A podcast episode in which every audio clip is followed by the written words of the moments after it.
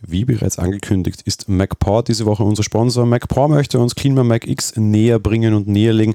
Und ich verwende diese App tatsächlich. Ähm, ich habe gestern schon darüber geredet, dass es eine praktische Anwendung wäre, um euren Mac quasi ready zu machen für Big Sur. Ein anderer Punkt, den ich dort dabei sehr gerne und sehr schätze, ist quasi die Performance, die man dadurch tatsächlich rauskitzeln kann. Gerade bei Macs, die etwas weniger RAM haben, kann man dort seinen RAM-Speicher auch durchaus wieder freigeben mit Dingen, die sie sonst blockieren. Und was auch sehr, sehr, sehr praktisch aus meiner Sicht ist, dass man diverse Wartungsskripts laufen kann. macOS hat ja sehr viele Wartungsskripts eingebaut. Wann und wie die feiern ist sehr unterschiedlich. Es gibt diverse Tools, die das da hinauskitzeln können. Eines davon ist eben CleanMy Mac X. Mit dem könnt ihr die Wartungsskripts so dann laufen lassen, wann ihr wollt und nicht, wann Apple das für euch entscheidet oder für besser findet und so einfach mehr Leistung aus dem Mac rausholen, an dem ihr gerade arbeitet. Apple Talk-Hörer bekommen 5%. Folgt dazu dem Link in unseren Show Notes, dann könnt ihr Mac, also Clean My Mac X von MacPower mit 5% Rabatt kaufen. Und jetzt geht's weiter mit unserer Folge. Hallo und herzlich willkommen zu einer neuen Ausgabe von Talk Editors Podcast. Ja, es ist die erste Folge nach der Kino. Das ist mittlerweile sehr spät, während ich das aufzeichne. Time Flies war das Motto und das, das, der Titel des heutigen Podcasts ist Time Flies in Blau und Rot. Wir beginnen so, wie es Apple tat. Es war eine relativ kurze Keynote. Man hat uns zwei Dinge gezeigt, vor allem ein neues iPad und eine neue Apple Watch. Und wir legen heute eben mit der Apple Watch los. Die Apple Watch Series 6 bekommt ein helleres Always-On-Display. Sie kann den Blutsauerstoff messen. All das war soweit bekannt.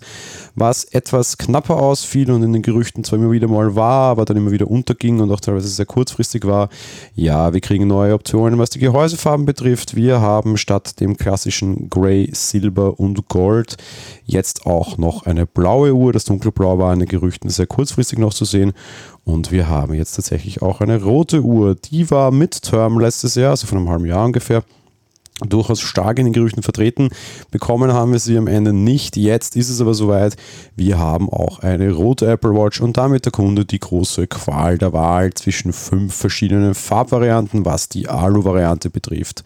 Dazu kommt nach wie vor die Edelstahl-Variante und auch eine Titan-Variante gibt es noch, um auch gleich diesen Fakt hier zu sagen. Dieses Mal erspart ihr euch eine Folge, in der der Österreicher raunzt, wie ich das immer nenne und man das hier ja auch sagt. Die Titan-Uhr gibt es diesmal überraschenderweise auch in Österreich direkt. Dazu kommen auch neue, jede Menge Watchbands. Wir haben so ein, so ein schönes Woven Nylon-Band gesehen. Ähm, dazu kommen auch äh, andere Formen der alten Watchbands. Ein neues Lederarmband kriegen wir, einen neuen Loop und wir kriegen generell mehr Loops unter Anführungsstrichen. Das sind jetzt Dinge, die quasi einen, einen, eine fixe Größe haben, die dann aber quasi auch keine Schnalle und keine Schlaufe mehr haben.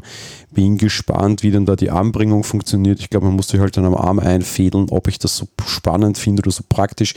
Im Gegensatz dazu, dass ich eine Schnalle habe, weiß ich noch nicht ganz.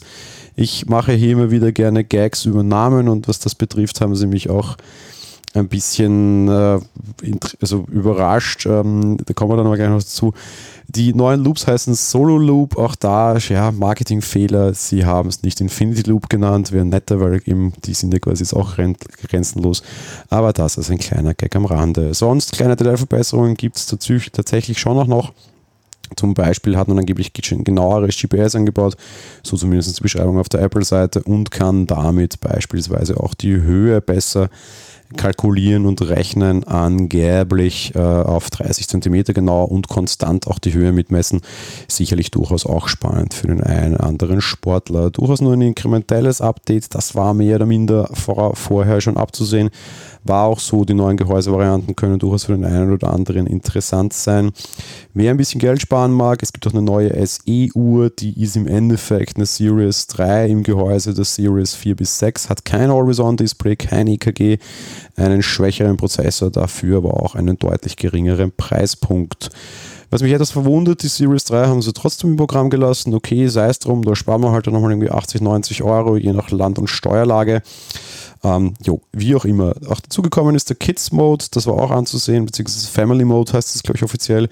Damit kann man eine Apple Watch von Kindern konfigurieren und freigeben und Kinder so auch erreichbar halten und ihnen auch die Erreichbarkeit quasi ein bisschen einschränken, indem man Kontakte vorgibt, die sie erreichen können oder nicht. Ebenfalls vorgestellt wurde Fitness Plus, alles muss jetzt Plus sein oder Pro oder SE bei Apple offenbar. Klares Namensschäber. Wenn es um Services geht, dann gehen wir mit Plus. Das bietet im Endeffekt Kurse in diversesten Sportarten an auf allen Apple-Plattformen. Heißt, ihr bekommt quasi begleitete Trainings. Gerade jetzt in Zeiten von Corona sicherlich auch nicht die allerblödeste Idee. Es gäbe wahrscheinlich keinen besseren Zeitpunkt, so etwas einzuführen. Schlechte Nachrichten, der Service startet irgendwann noch dieses Jahr, kostet 5 Dollar, drei Monate gibt es beim Kauf einer neuen Apple Watch gratis, aber nur in englischsprachigen Ländern. Ein Start für alle anderen Regionen wurde so als solches heute in keinster Weise angekündigt. Da müssen wir dann noch schauen, ob und wenn ja, wann das kommt.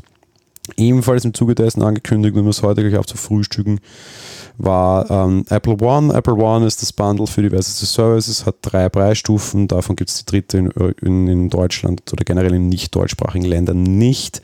Einfach weil da nämlich Apple News dabei wäre und das ja eben hier nicht verfügbar ist.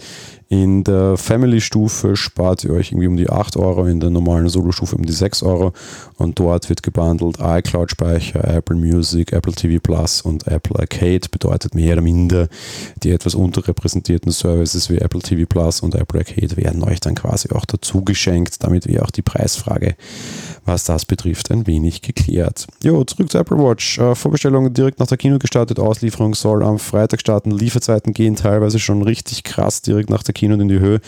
Dürfen gespannt sein, wie es am Freitag in den Stores ausschaut, die ja teilweise noch durchaus im sehr eingeschränkten Corona-Betrieb. Aber all das werden wir bald sehen und euch natürlich auch an jeder Stelle hier durchbegleiten. Das war's für die heutige Folge. Wir hören uns dann morgen wieder. Ich freue mich schon darauf. War eine nette Keynote gestern. Sehr hoher Produktionswert auch übrigens wieder. Tollen Maßstab, den Apple hier, was die Produktionsqualität betrifft, setzt. Und ja, wie gesagt, wir hören uns morgen wieder. Habt einen schönen Tag. Ciao.